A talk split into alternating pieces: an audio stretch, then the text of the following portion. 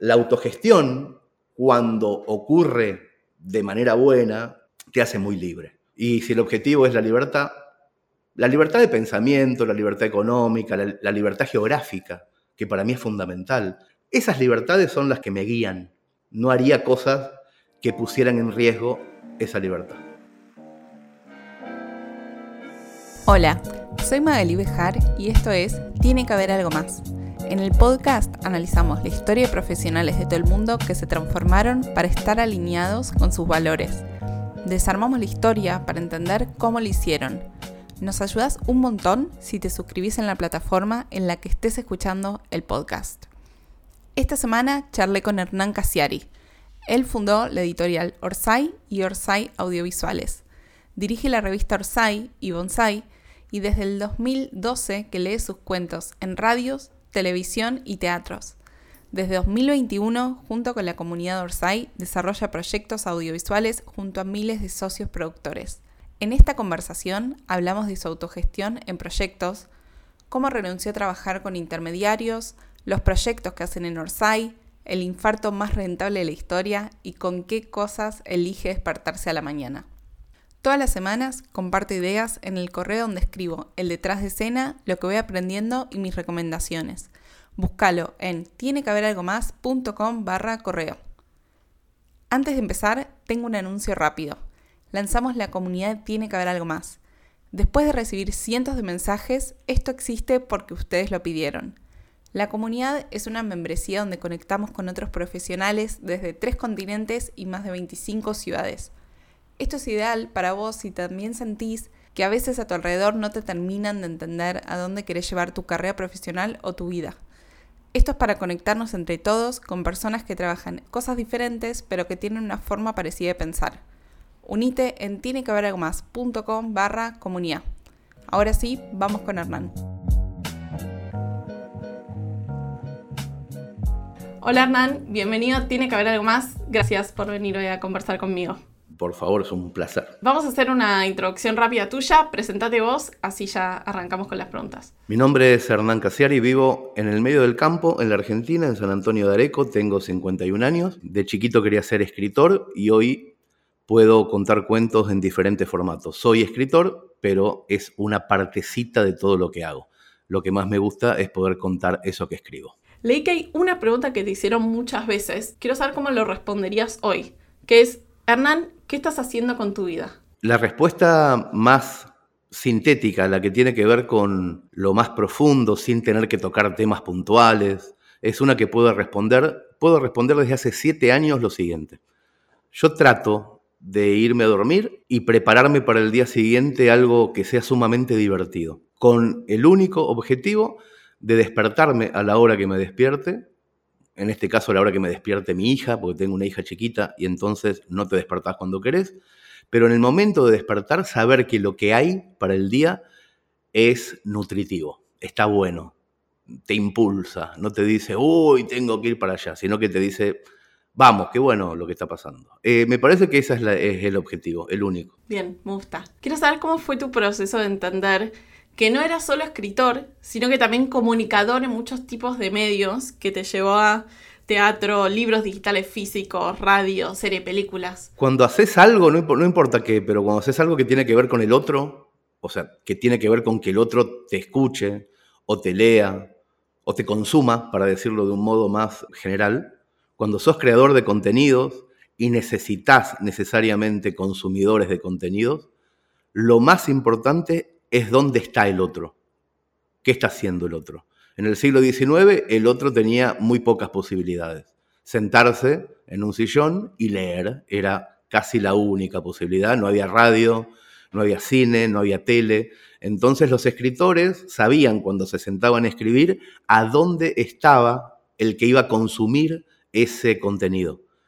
Cuando se multiplican esos, esos contenidos y se multiplican los formatos, lo primero que te das cuenta es que tu usuario está en diferentes lugares y vos tenés que ir ahí. Entonces no es un proceso organizado ni estratégico, es más bien mirar los ojos del otro. ¿A dónde está? ¿Dónde se interesa? Yo, yo empecé escribiendo en una máquina de escribir y sospechaba que toda la vida mis lectores iban a ser personas que iban a leer. Y de repente, a finales de los 90, principios de los 2000, eran todos oficinistas que miraban un monitor.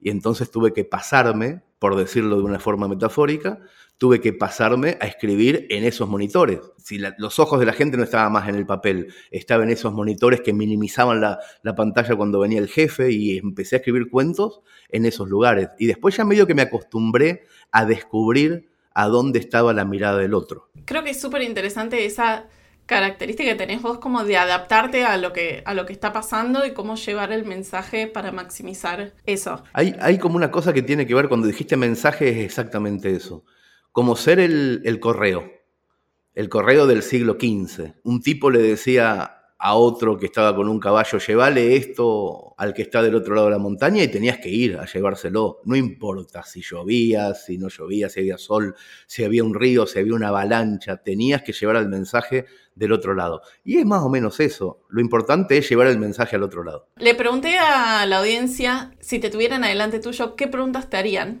Me gustó una que voy a tomar de un invitado que pasó por el podcast, Manu Malvesi, que quería preguntarte, ¿Cómo te animaste a romper el paradigma del editorial y del cine? Capaz que ahí la palabra animarse hace que de entrada se pretenda una respuesta épica.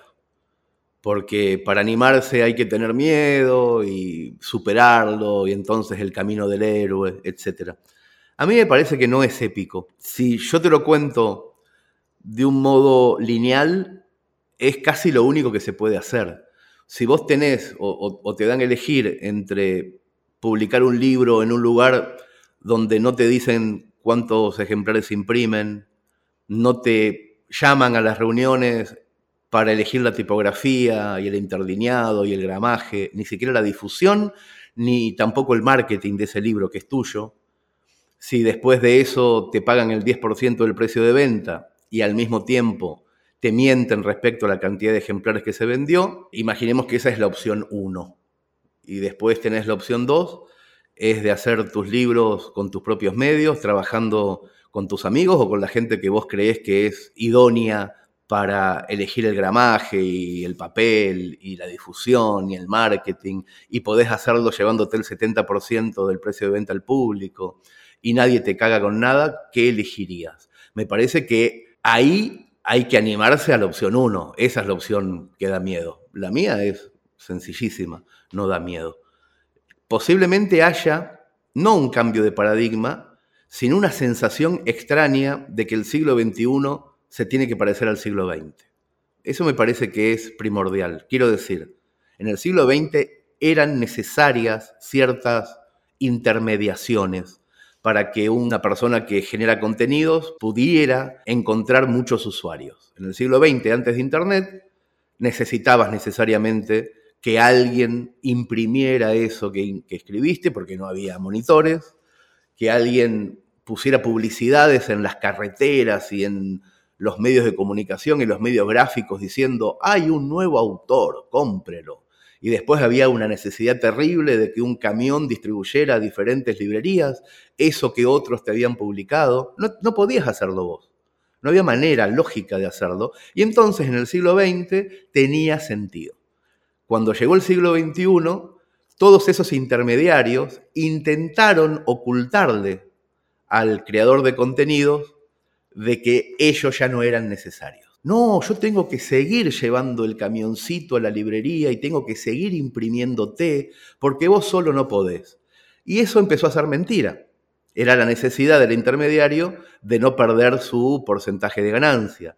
Como al principio del siglo XIX, cuando aparecieron las primeras heladeras eléctricas, el señor que iba con el carro de hielo casa por casa ya empezó a dejar de tener sentido. Lo mismo pasa una vez cada tanto tiempo con algunos oficios. Dejan de tener sentido, pero los dueños de esos oficios intentan ocultarlo la mayor cantidad de tiempo posible. En el siglo XXI no hacen falta las imprentas, las editoriales, los intermediarios, los distribuidores, las librerías, porque cada uno puede componer su propia comunidad, difundir su propia obra y comercializar su propia obra sin intermediación. Es más fácil, no es un cambio de paradigma. Me parece que cambió todo con la presencia de la tecnología. Claro, creo que algo que quizás no se ve es todo lo que yo me imagino que vos tuviste que hacer para reemplazar ese trabajo de los intermediarios, todo eso extra de preparación de logística, comunicación, marketing, bla, bla, bla, para que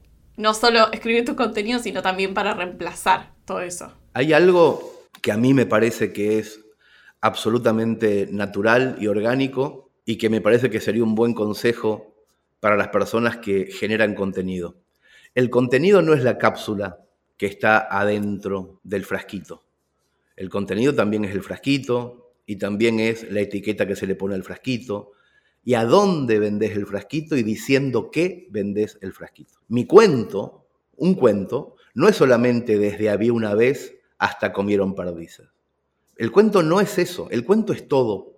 El cuento es dónde estás contando el cuento. No lo vas a contar igual al cuento si enfrente tenés chicos de 5 años o si tenés personas adultas. Vas a modular la voz de forma diferente, vas a cambiar alguna palabra compleja por otra un poco más común para que tu audiencia comprenda. Todo eso también es el cuento. Por ejemplo, cuando en un libro se imprime una línea, pensemos en un libro y en una línea de ese libro. Una línea de ese libro, si yo tuviera un libro cerca, acá tengo uno.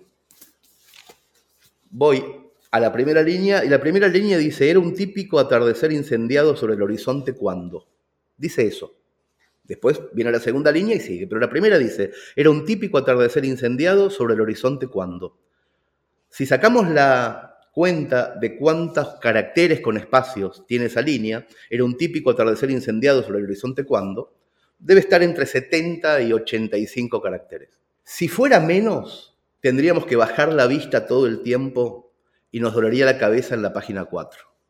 Si fuera mucho más, por ejemplo 127 o 145 caracteres por línea, cuando el ojo baja la vista a la segunda, pierde el sentido de la segunda línea o de la tercera, a veces repite, a veces se pasa a la cuarta, y en la cuarta página te da dolor de cabeza. Eso es diseño, ok, es diseño, pero no es diseño porque cuando un diseñador lo hace mal, cuando te hace menos de 45 caracteres o más de 127 caracteres por línea, el lector no dice qué mal diseñador, dice qué aburrido este cuento. Entonces, ¿dónde empieza el cuento?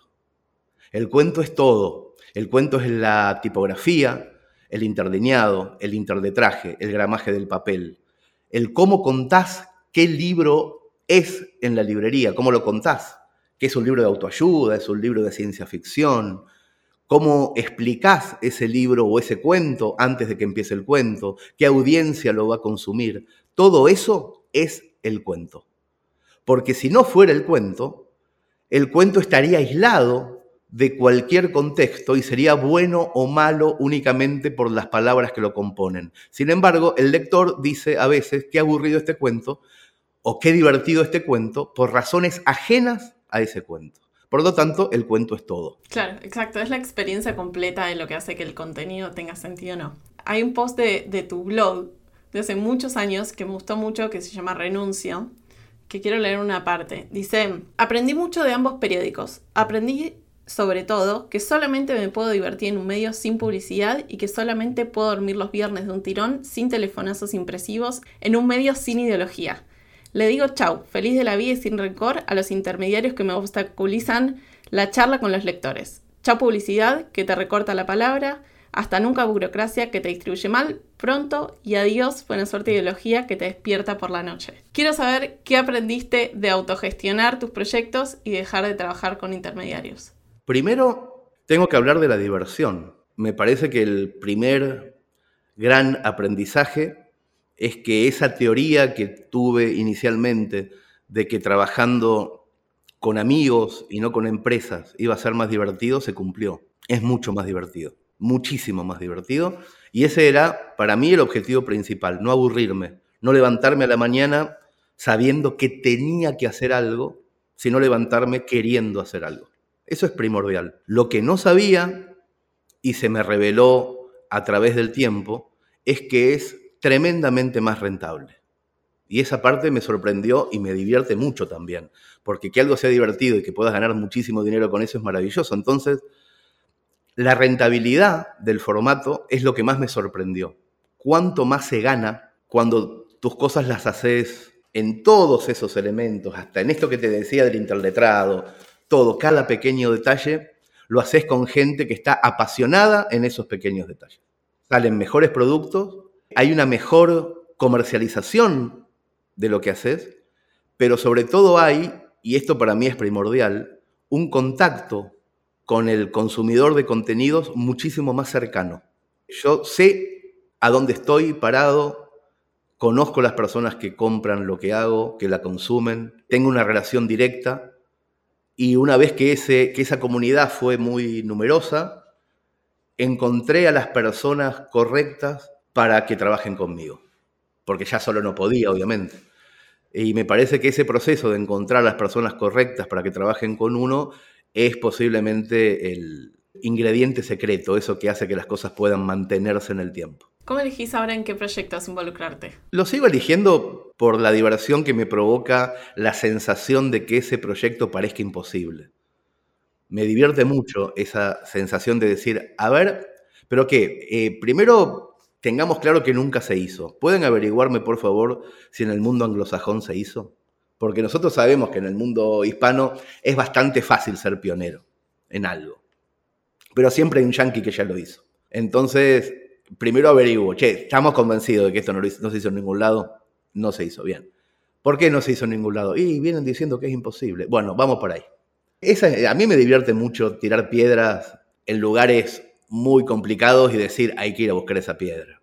Me gusta mucho, me divierte, y me gusta mucho crear las condiciones para que eso deje de ser imposible. Casi siempre esas decisiones o esas, esas logísticas son al principio muy burocráticas, tenés que hablar con mucho abogado, con mucho escribano, con mucho contador. Y generalmente ahí se traban las cosas siempre porque esas, esas profesiones están creadas para hacer que se cumpla la tradición. Todas esas profesiones, el contador, el abogado, el escribano, tienden por ósmosis a hacer que se cumpla lo que ya se hizo, lo que tiene precedente.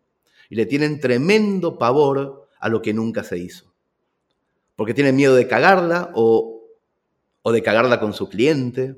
Y entonces están todo el tiempo diciendo que no a lo que no comprenden.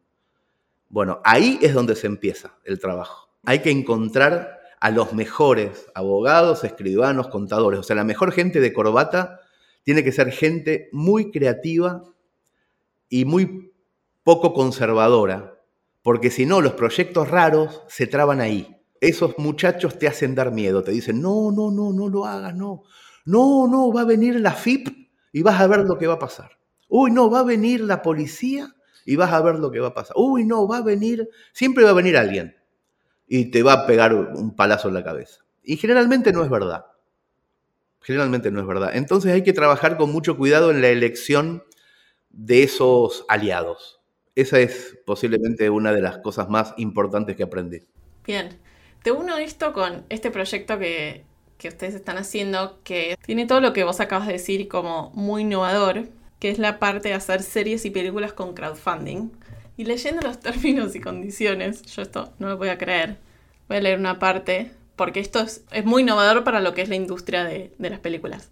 Esto para el contexto, quienes nos escuchan, si vos invertís en el proyecto, dentro de los términos y condiciones, dice que esta aplicación te permitirá visualizar archivos de producción, cronogramas de tarea, reuniones de los departamentos creativos, participar de decisiones relevantes para el proyecto, en votaciones, en la preproducción, la persona que invierte podrá participar en la elección de los actores y actrices de la película, proponer ideas, participar en un cameo del rodaje. O sea, esto yo no, sé si existe en Estados Unidos o no, pero esto es completamente un cambio de paradigma. ¿Por qué decidieron en Orsay empezar a hacer series y películas con crowdfunding? Primero que nosotros lo diferenciamos del crowdfunding porque el crowdfunding en general es cuando una banda quiere sacar un disco y entonces le pide plata a sus fanáticos y les devuelve camisetas, remeras. Depende del tipo de proyecto, ¿no? No, quiero decir, en, en este caso es puntualmente inversión cinematográfica, no es crowdfunding. Nunca usamos esa palabra, ni, ni, hemos hecho nada que tenga que ver con el crowdfunding, sino que llamamos a pequeños inversores, les explicamos cuál es el plan de negocio de algo, este algo es un largometraje, una miniserie, les decimos cuánto dinero necesitamos, de qué manera lo vamos a hacer, de qué manera lo vamos a vender, y una vez vendido, todo el dinero, todo es todo, no Kiyosai se queda con algo, todo el dinero vuelve en forma proporcional a esos inversores todo el dinero. Entonces no es crowdfunding, es inversión pura y dura. Nosotros, como Orsay o yo como Hernán, para poder ganar dinero en un proyecto, tengo que comprar bonos igual que cualquier inversor, del mismo modo.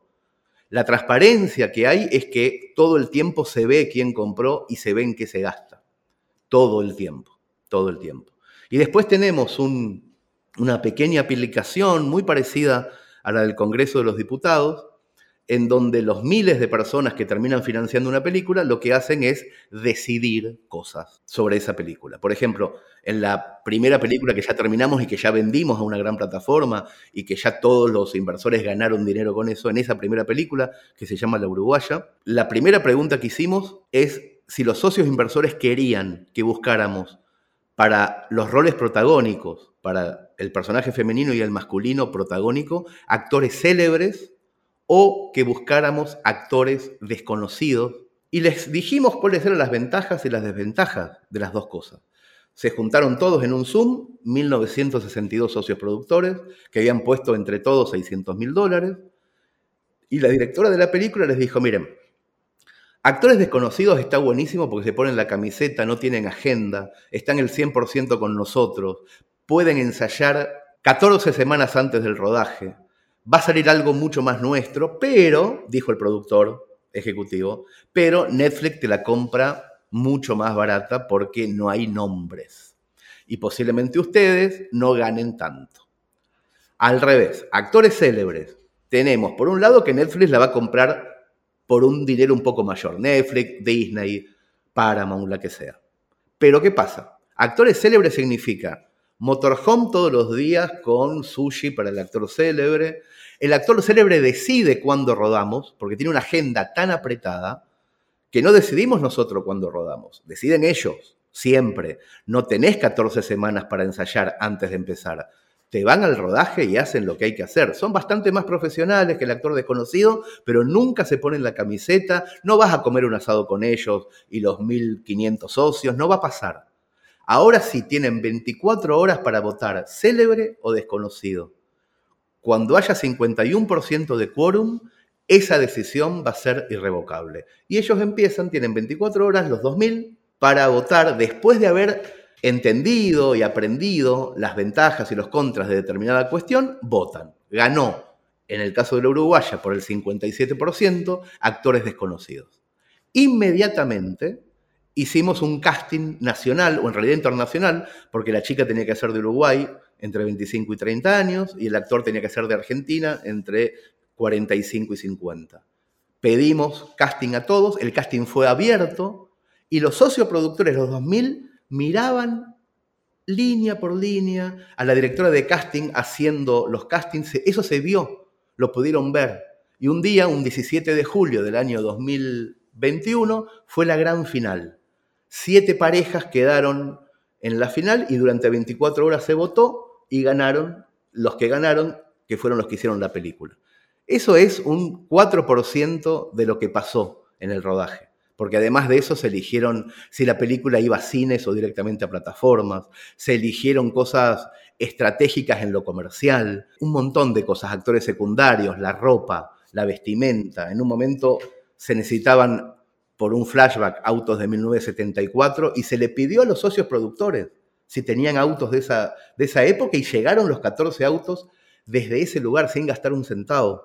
Somos tantos, o fuimos tantos, que el músculo productivo hace que baje el costo también de la película. Y fue muy divertido porque cuando necesitas muchos extras, tenés muchos extras, vienen rápidamente. Y la película se gestó de esa manera, se rodó con muchísima felicidad entre Montevideo y Buenos Aires en siete semanas. Todos los socios productores estaban a un costado sabiendo lo que tenían que hacer, otros ayudaban desde el exterior en hacer difusión con France Press o con la RAI, y entonces tuvimos buena difusión gracias a los socios productores. Entonces, es algo eh, maravilloso, maravilloso, es muy divertido sobre todo, es rentable, terminan ellos divirtiéndose y ganando dinero. La mayoría de los que ganaron dinero con la Uruguaya inmediatamente reinvirtieron esa ganancia en la nueva película que estamos haciendo ahora con Diego Peretti. Fue natural, hicieron y todo el dinero se fue para allá. O sea que están divirtiéndose mucho con, lo que estamos haciendo. Impresionante, suena, suena un proceso súper rico de vivir y se me genera la pregunta, o sea, vos tenés toda una expertise de la industria, si te pasó alguna vez que la gente decida algo que vos digas, che, esto no, no es la mejor decisión por cómo puede funcionar la industria o por cómo se pueden hacer las cosas. Mira, en el equipo pasa todo el tiempo que entendemos o que tenemos una idea y después sale votada otra. Lo primero que hay que tener en claro cuando empezás con un proceso colaborativo es que es una democracia perfecta y que lo que vos pensás en teoría puede ser mejor, pero si mucha gente dice otra cosa, tenés que poner la mejor sonrisa y seguir para adelante y sobre todo tenés que defender esa otra idea. A mí me pasó puntualmente cuando tuvimos una discusión muy grande interna, que no, no teníamos previsto hacer encuesta, pero yo tenía clarísimo que mi equipo iba a decidir que La Uruguaya como película, una vez rodada, no iba a ir a cines comerciales. Yo pensé que estaba clarísimo eso, que nuestra película autogestiva jamás iba a estar en un shopping al lado de Rápido y Furioso. Pero yo lo veía con la misma claridad con que sé que la revista Rosay no va a kioscos. De esa manera, mi revista no va a kioscos, es una revista que, funciona de otra manera, sin esa intermediación. Los tickets de cine son mafiosos, te dan un, un porcentaje ridículo, no, no es bueno, pero siempre pensé que estaba claro. Cuando estábamos haciendo la Uruguaya, cuando ya estaba rodándose, uno de mis socios, Chiri, mi mejor amigo, además, me dice, che, tenemos que rever esto del cine porque hay algo en el cine, independientemente que sea un shopping, hay algo romántico en el cine. O sea, no da que nuestra película solamente se transmita en pequeños monitores, en televisores de streaming, de plataformas. ¿Cómo no vamos a darle la oportunidad a los socios productores de que la vean en un cine? 300 personas al mismo tiempo en cine, me romantizó el cine. Me habló de lo romántico, mientras yo estaba hablando de otra cosa, de que no quiero que esté en un shopping. Y él decía, no importa dónde, se apagan las luces, es una pantalla gigante hermosa, el sonido te envuelve, te sentás en tu butaca y nuestra película está en el cine, boludo, pensalo, me decía. Y yo que no. No, en un shopping, shopping. Y finalmente no nos pusimos de acuerdo y decidimos llevarlo a votación. Hicimos un debate de 15 minutos en donde Chiri propuso por qué sí teníamos que ir a cine y donde yo pataleaba diciendo que no teníamos que ir a cine, que, que era un proyecto de otras características. Tuvieron 24 horas para votar y ganó cine. Y yo desde ese momento, desde el momento que ganó cine, me subí a la bandera de la romantización del cine y quiero que esté en el cine y que sea romántico. Y a la mierda. O sea, no me voy a poner a patalear por, por, ideas privadas mías que no conducen a ninguna parte. Los proyectos tienen que ser necesariamente colaborativos cuando decidís que hay una democracia que toma decisiones. Como mucho, tenés que tener la inteligencia de saber qué preguntas hacer. O sea, no vas a hacer todas las preguntas. Cuando nosotros le, le dijimos a los socios productores, elijan entre estas siete parejas, para el protagónico, una directora de casting durante muchísimas horas eligió de entre 740 femeninas y 1240 masculinos siete parejas. Esas siete parejas, las siete, podrían haber hecho una gran película. Pero nosotros damos a votación cuando ya estamos seguros de que el producto no se va a romper. Viendo tu recorrido en YouTube, o sea, muchos años juntos preparando esta entrevista, Quiero saber cómo hiciste para transformar tu comodidad en el escenario, empezando por una charla TEDx donde subiste al escenario con papeles y notas donde se movían de los nervios, hasta llegar ahora a estar sobre un teatro y manejar al público y las cámaras como un experto? Me encanta ese TEDx porque es la primera vez que me subo a un escenario. Y se nota muchísimo. Y más nervioso que yo estaba la gente del TEDx. Mucho más. Porque no, no podés subirte con papeles. Ellos tienen todo como una estructura yankee de coacheo. Yo no fui a ninguna a ninguno de los ensayos, no les quise decir de qué iba a hablar y me subí con mi morral y con unos papeles y, y estaban mucho más nerviosos ellos. Yo estaba muy nervioso porque yo en ese momento puntual de mi vida tenía mucha vergüenza de mi cuerpo sobre todo.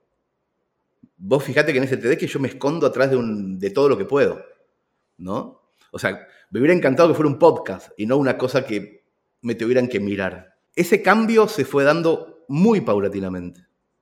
Y fue un cambio que nació desde la voz y no desde el cuerpo. En el año 2012, un año después de ese TEDx, Mario Pergolini me invitó a que lea mis cuentos en la radio desde Barcelona, yo vivía en Barcelona, y yo le mandaba unos audios con el, con el teléfono. Claro, yo tenía muy pocos cuentos que duraban tres minutos y medio, que era lo que él me proponía. Entonces le mandé los poquitos cuentos cortos que yo tenía, se los mandé y él los recibió y los empezó a pasar en, la radio, empezaron a funcionar. Y me empezó a pedir más. Y yo le digo, no tengo más, todos mis cuentos son mucho más largos bueno, mandá a otros, escribí, no, no, no puedo. Y me empezó a ofrecer mucha plata. Y entonces yo lo que empecé a hacer fue agarrar los cuentos más largos y editarlos, primero en, papel, para que tuvieran una duración oral de tres minutos y medio, cuatro. Ese trabajo a mí me cambió la experiencia literaria. Yo no sabía que ese trabajo iba a ser tan divertido.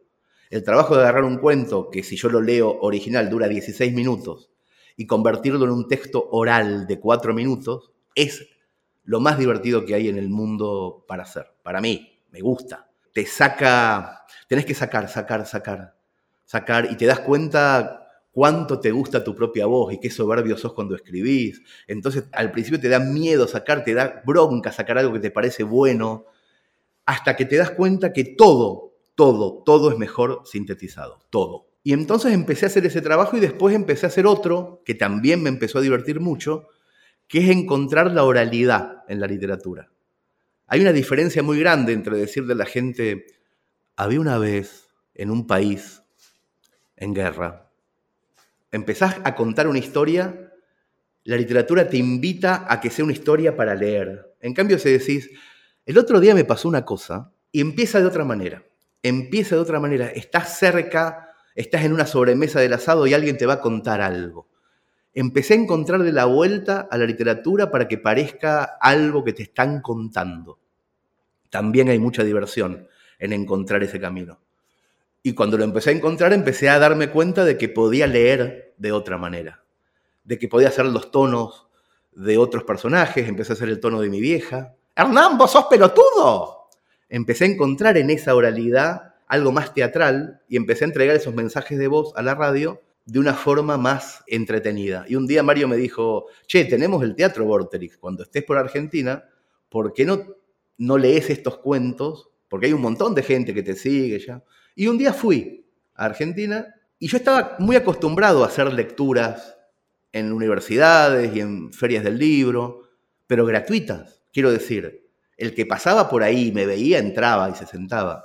Y en este caso fue la primera vez que se pagó, que alguien pagó. 12 dólares salía ir a verme a mí y yo decía, no va a ir nadie. Si, si, está en la radio eso, ya está, o sea, ¿quién va a ir? Y obviamente se llenó muy rápido y hubo que hacer dos funciones y yo me volví a España diciendo, primero me fascinó lo que pasó, me pareció muy loco. Yo estaba sentadito, sin mover un músculo, leyendo, era todo lo que hacía. Ni me levantaba de la mesa, ni levantaba la vista, era la primera vez. Pero leí y funcionó. Y después, después tuve un infarto en Montevideo y ya no pude escribir más. Ese fue también otro cambio muy fuerte. Tuve que dejar de fumar. Cuando dejé de fumar me di cuenta que mi cabeza estaba formateada para escribir fumando. No había manera de que yo escribiera sin fumar. Sí, podía escribir, pero no me salía, no me daba placer y entonces me agarré muy fuerte de eso que había pasado. de haberme subido a un escenario, de empezar a leer en voz alta las cosas que ya había escrito. Y muy rápidamente, después de ese infarto, empecé a hacer funciones de teatro y al mismo tiempo empecé a hacer radio de forma regular, leyendo cuentos en radio y funciones de teatro. En los dos casos funcionó muy bien. Y además, no solamente eso, sino que se retroalimentaban. Lo que yo decía en la radio una vez por semana provocaba que mucha más gente fuera a verme al teatro. Entonces, claro, las dos cosas funcionaban, pero además, desde el principio, muy bien. Y en un momento empecé a levantar la vista y a saberme los textos de memoria. Y en otro momento el propio cuerpo me pedía levantarme para explicar gestualmente alguna circunstancia de la lectura y después dejó de ser lectura y hoy es teatro directamente. Hoy yo ya entro sin papeles, estoy parado y empiezo a moverme y hago cosas que en el año 2011 ese chico que se subió al TED con los papelitos temblando, jamás hubiera sospechado que podían pasar por ese mismo cuerpo. Y es un proceso que, que disfruté mucho, sobre todo porque fue muy orgánico. Nunca nadie me empujó a hacer algo que no quería. Claro, y acá es otro ejemplo de cuando se hacen las cosas, cómo mejora que la práctica hace al experto.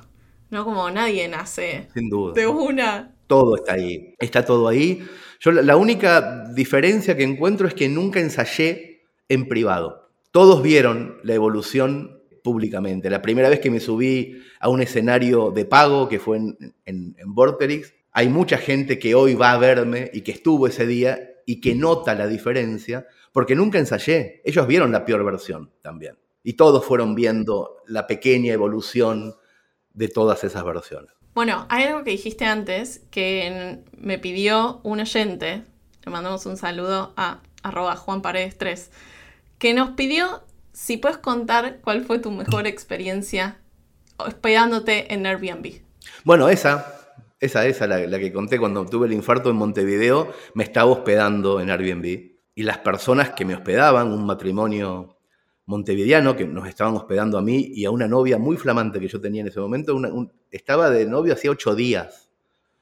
Hacía muy poquito, muy poquito, y pobrecita la chica que estaba conmigo, tuvo que ayudarme en un infarto donde quedé a punto de morir en un país extranjero. Y entonces golpeó la puerta de la casa de al lado, que era la casa de la gente que nos estaba hospedando, un matrimonio de Montevideo, Javier y Alejandra, y me salvaron la vida entre los tres, entre esta novia flamante que casi no me conocían, ni siquiera se habían encariñado mucho conmigo todavía, y, y estos dos que me habían conocido el día anterior cuando me dieron la llave de la casa de huéspedes, me llevaron al, hospital y gracias a la velocidad con que actuaron me salvaron la vida. Entonces, a los dos días, yo todavía estaba en el hospital, a los dos días me llegó este correo que te llega siempre de Airbnb cuando sos huésped, diciendo, bueno, tenés que evaluar a tus anfitriones. Y claro, yo que iba a poner, me salvaron la vida.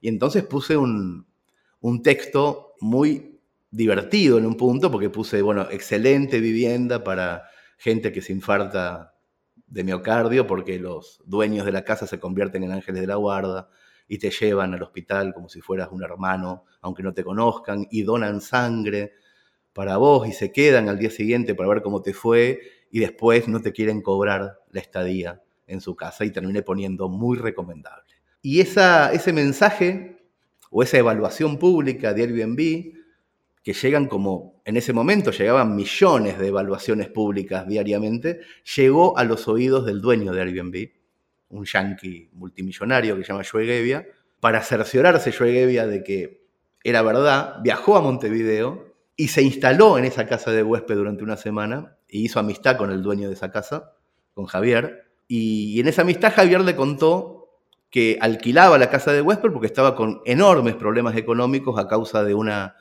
enfermedad que le habían detectado, en donde tenía que dializarse tres veces por semana y había perdido su trabajo. Y bueno, yo y Gevia, el dueño de Airbnb y el que había sido mi anfitrión, se hicieron muy amigos y una noche Javier le contó que tenía un proyecto, una especie de aplicación para que las personas que tuvieran ese problema renal crónico en cualquier parte del mundo, que una de las cosas que tienen que hacer es dializarse muchas veces por, por semana y por ende no pueden viajar nunca más a ningún lado, pudieran encontrarse personas con la misma dolencia en diferentes partes del mundo e intercambiar casas, porque son casas preparadas para esa enfermedad en todos los casos. Y yo Gaby abrió los ojos grandes porque dijo, ah, es una idea increíble, la podemos, nos podemos asociar tu idea con Airbnb para que Airbnb también tenga esa posibilidad de decir, a vos te duele o tenés, tenés que yo, sos paralítico, tenés un baño adecuado para tu problema. O sea que si otra persona con ese mismo mal de Nueva Zelanda quiere venir a Córdoba, tiene una casa, ah, no, es increíble, y se asociaron. Y la idea de Javier fue millonaria, y de hecho es hoy una aplicación.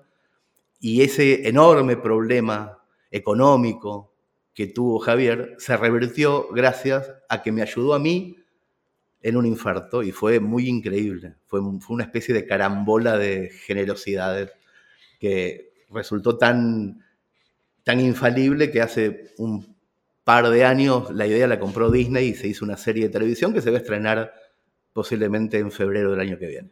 Esto es un delirio, o sea, la historia es tan buena que parece mentira. ¿Cómo sentís vos que se haga? Sí, sí, parece mentira. Que se haga una serie de esto, de lo que te pasó a vos. O sea, el infarto más rentable de la historia es este. Para vos, para Airbnb, para todos. No, tremendo. Y además, el, el final de rodaje que fue hace dos meses atrás, Disney, que está produciendo la cosa, nos reunió por primera vez al, a, a todos pues yo nunca, yo no conocía a Joe Gebbia personalmente, ellos sí, pero finalmente nos encontramos los cinco, Julieta, que ahora es mi mujer, que era mi novia flamante en ese momento, Julieta y yo, Javier, Alejandra y Joe Gebbia, nos encontramos los cinco en el final del rodaje de, la serie con los cinco actores y claro, nos conocimos los diez hace nada, hace muy poquito. Impresionante. No me digas ahora que Joe Gebbia renunció a Airbnb para trabajar en la serie de, de Cassiari, por favor. Eh. Viste, vos renunció, es verdad, renunció hace poco. Se fue a trabajar en la aplicación de diálisis. ¿Te imaginas? Qué increíble. ¿Cómo, ¿Cómo, fue para vos, este, después del infarto, esta adaptación física y mental que de un día para el otro tenés que dejar de fumar y dejar de comer sal? Hay una cosa ahí que me pasó de, de, de carambola absoluta y que todo el tiempo, incluso sabiendo que es un consejo complicado, trato de, aconsejar cada vez que puedo. A mí me salió de casualidad, pero fue así, ¿eh? La única manera que yo tuve para dejar de fumar, y eso que lo intenté un montón de veces a lo largo de mi vida, porque siempre fui un fumador empedernido. O sea, yo de, hecho me levantaba a la mañana y pensaba mi día en referencia a si tenía que estar al aire libre o no y poder fumar. O sea, era, mi manera de pensar. En, en, los tiempos en donde ya no se podía fumar en bares y eso, o hacer un vuelo. O sea, era, todo un desastre para mi cabeza lo que tenía que ver con el tabaco. Y mil veces había intentado dejar de fumar cuando nació mi primera hija, bueno, en, en, los momentos típicos donde todos intentamos dejar de fumar y nunca pude. La única vez que pude y para siempre, dejar de fumar era la cuarta cosa en la que yo tenía que pensar en el día.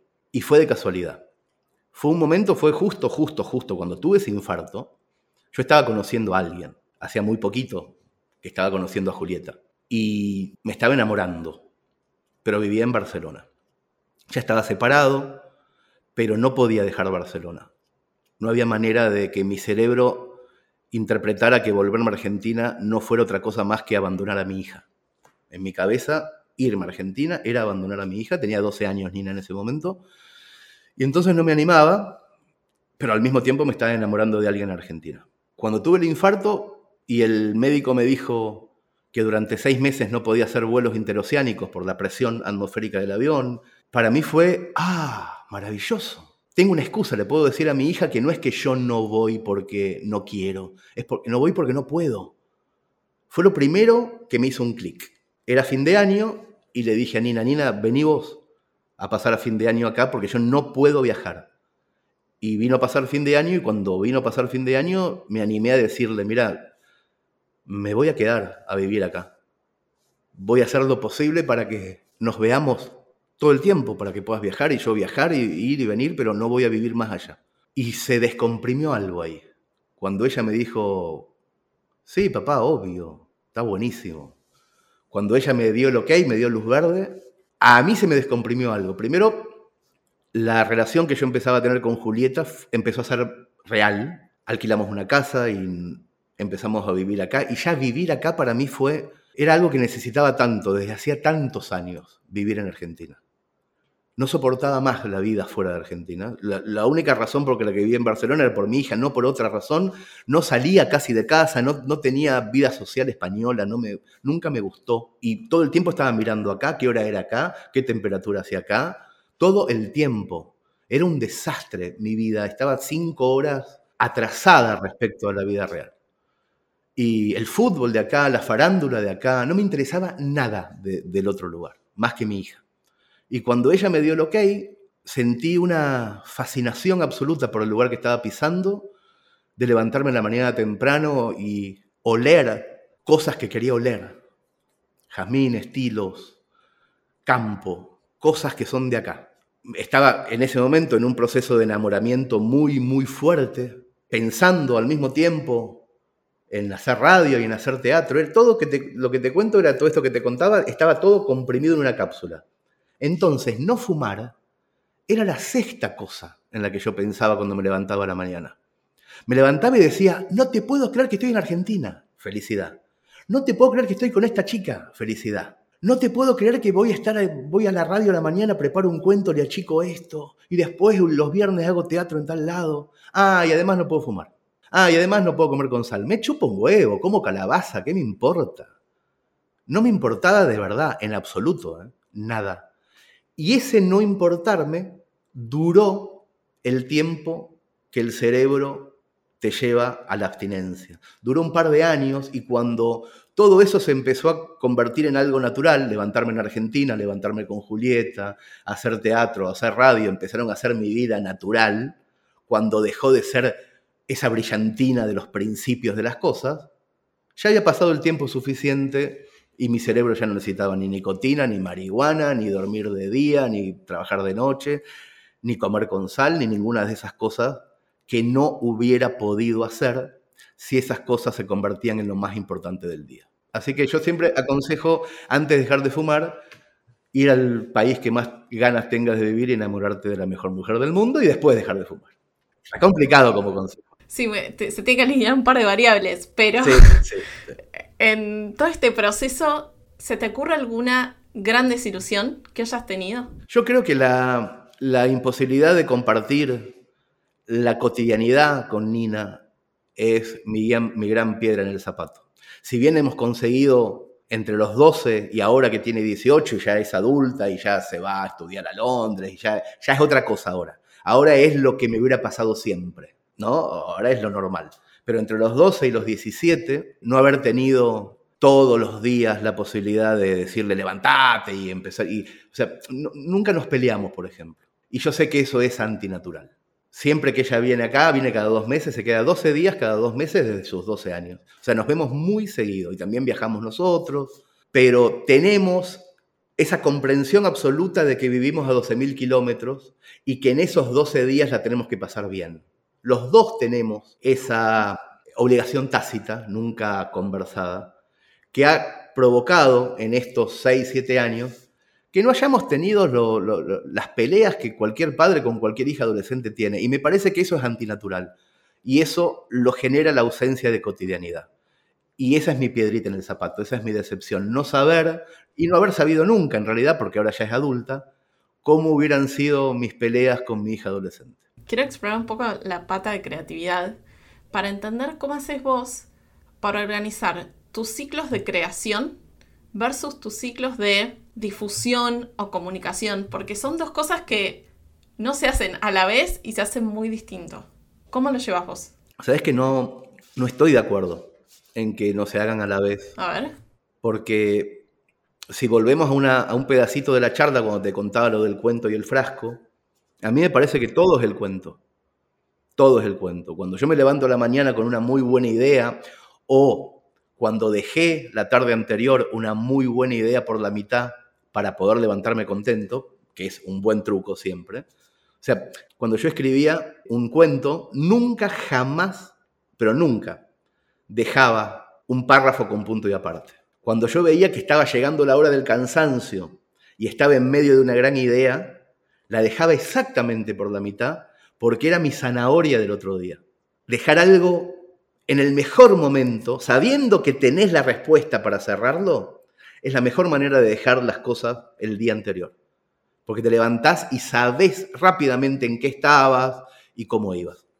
Entonces, ahora que ya no escribo textos literarios, yo sigo escribiendo cuentos. O sea, escribir el cuento de cómo dos mil personas pueden hacer una película y llevarlo a cabo con sus conflictos, con sus pandemias en el medio, los dineros en Argentina, en el exterior, el cepo cambiario, es todo un cuento. Solamente que esas dos mil personas son personajes y no saben que son personajes, pero es un cuento. Entonces, todo es lo mismo. Yo me levanto y no sé si voy a estar, qué estoy contando. Si estoy contando la difusión o estoy contando el núcleo del cuento. ¿Qué importa que estoy contando? Si yo lo que estoy haciendo es tratar de seducir a un grupo de personas para que no se vayan a ver otra cosa en Internet, que se queden acá. Acá está bueno, les digo, acá está bueno, vengan. Hay para todos, hay mucho. Es como el mercachifle de la feria, el que está gritando en las ferias del siglo XIX, vengan para acá, que acá está la mujer barbuda y también está el enano más grande del mundo. Todo eso es el cuento.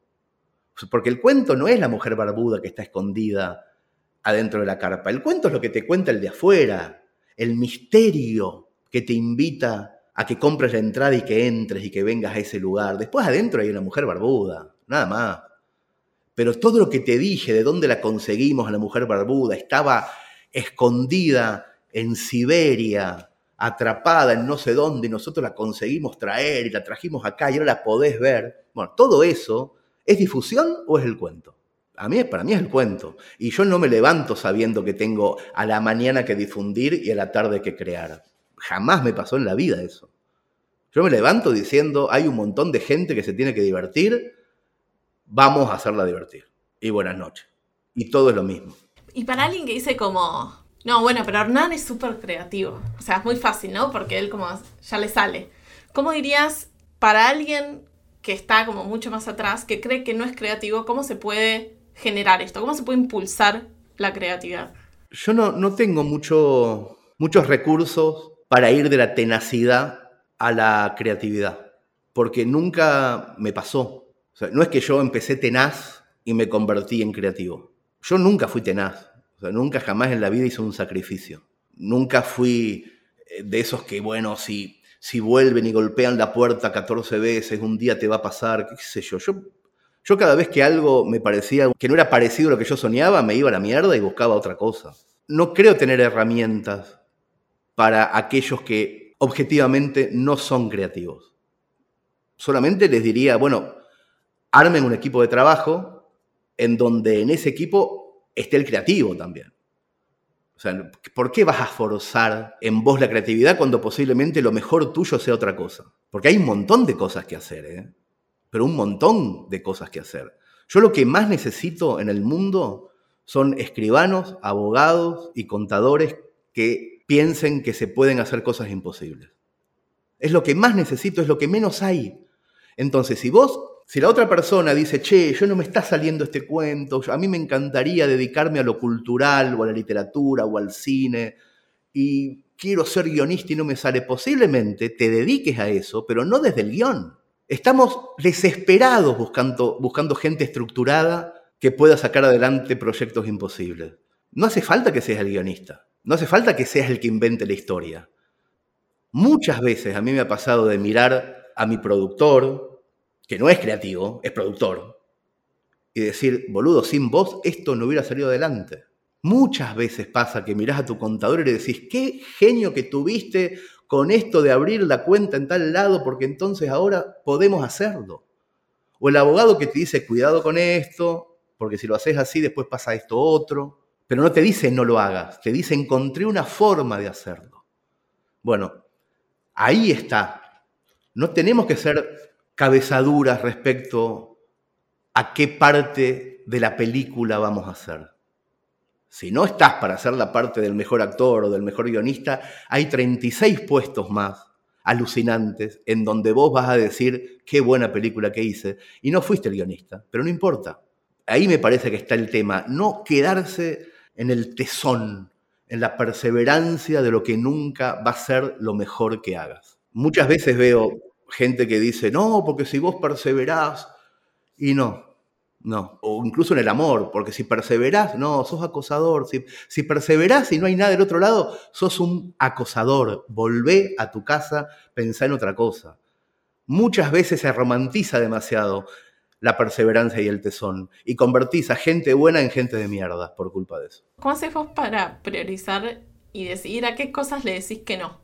A todo lo que me aburre. Una de las primeras libertades que se adquieren en la autogestión es poder decir que no con la boca bien grande todos, todos los días. Todos los días.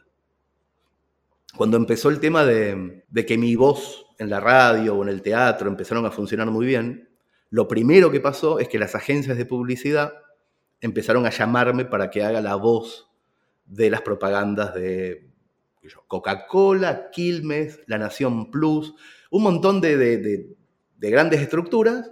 Ahora ya no me llaman más porque ya dije tantas veces que no ese año que se dieron cuenta de que no voy a hacer eso. Pero decir que no es decir que no antes de que te digan cuánta plata hay. Ese es el no que vale la pena.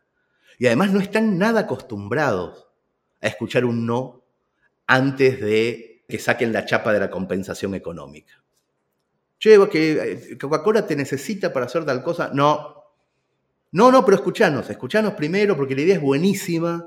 Es un texto como esos como los que haces vos, que son muy... No, pero dejanos decir cuánto hay. No, esos no me fascinan. Poder decir que no a la estructura publicitaria en general porque la odio decir que no a cosas que odio antes de que me digan que hay mucha plata para, para que las antes que me tienten con lo que saben tentar. Ese no es, es fabuloso y es un no que te da la autogestión. Es la única razón, es el único motivo. Las cosas las voy a hacer yo como se me antojen, en el tiempo que se me antojen. No voy a hacer cosas con nadie, nadie, nadie que no haya aprendido a tener contadores, escribanos y abogados copados. Cuando no tenés esa gente copada al lado tuyo, siempre sos una mierda y vas a hacer una mierda. Y esa es la, ventaja del no. Y digo que no todo el tiempo, a todo. A todo.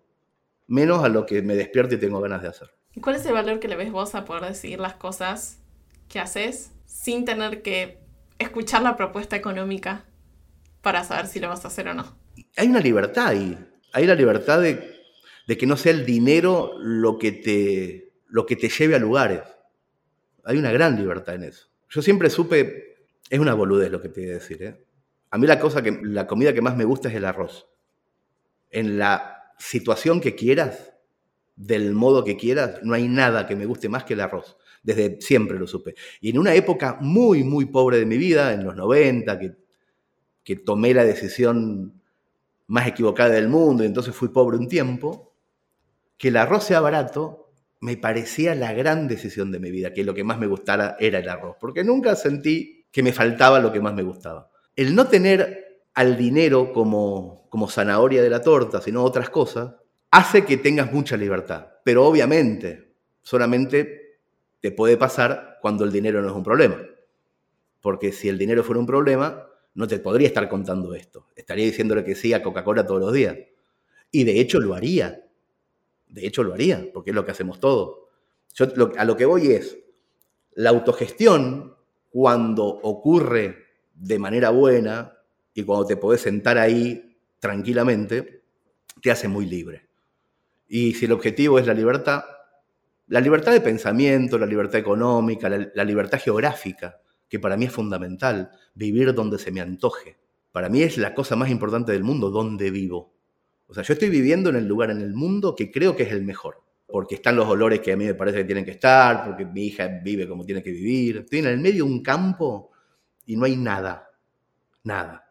Pero al mismo tiempo tengo un medio muy fuerte, muy, muy moderno, a 100 kilómetros, que voy una vez cada tanto, pero lo puedo hacer desde acá. La conexión de fibra óptica del medio del campo es muy importante. Bueno, esas libertades son las que me, las que me guían. No haría cosas que pusieran en riesgo esa libertad. ¿Te acordás de algún momento que digas, no puedo creer que logré o que me está pasando esta situación que nunca me lo hubiese imaginado poder conseguir? Para mí esa situación ocurre en un teatro grande, en medio de la lectura de un cuento. Yo no, no tenía conciencia cuando quería ser escritor de que podía estar en un lugar con mil personas en silencio leyendo una idea y que esas mil personas estuvieran imaginando esa idea en la cabeza. Yo siempre entendí que el espectáculo en vivo tenía que ver con la música, con la parafernalia, con el humor, con la dramatización de diferentes actores, no con un gordo sentado que lee. Y esa, esa sensación siempre, en un momento, me parece increíble. Me parece la cosa más alucinante que yo puedo conseguir. Más allá de después de películas o de cosas que está bien, que son las que le pasan a los escritores cuando más o menos la pegan en algo, hacen una película, una serie. Pero poder mantener en vilo a un montón de gente que se sentó en unas butacas y que está en silencio, imaginándose una película en la cabeza, porque vos estás sacando palabras de la boca y estás dejando ideas en cada cabeza, no, no, no me parece que haya nada que me, que me pueda pasar mejor que eso, en lo laboral, obviamente. Impresionante.